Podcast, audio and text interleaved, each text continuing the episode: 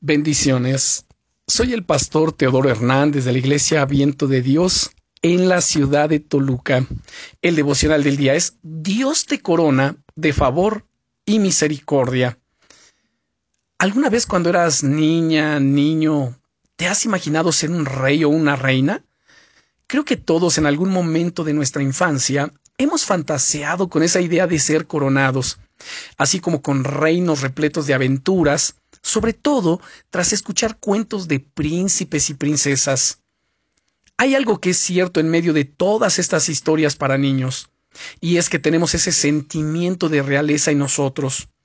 De hecho, como veíamos hace unas semanas, somos llamados a ser reyes y sacerdotes en el reino de Dios. ¿Puedes imaginarte lo que debe ser recibir una corona de parte de Dios? El rey David que sabía muy bien lo que era ser coronado y ser rey, continúa el Salmo 103, versículo 4, diciendo que Dios es el que te corona de favores y misericordias. ¡Guau! Él pone sobre tu cabeza su favor y su misericordia. Su favor, porque Él está a tu lado y ha determinado bendecirte y favorecerte de todas las maneras posibles y su misericordia, porque Él te ama y te guía con paciencia en el camino, como le reveló también al profeta Jeremías en su libro en el capítulo 31, verso 3, diciendo, Con amor eterno te he amado, por tanto te prolongué mi misericordia. Pero además, escucha lo que dice el pasaje, y si tienes abierta la Biblia en el Salmo 103, versículo 4, podrás mirar que no solo te corona de favor y misericordia, sino de favores y misericordias en plural.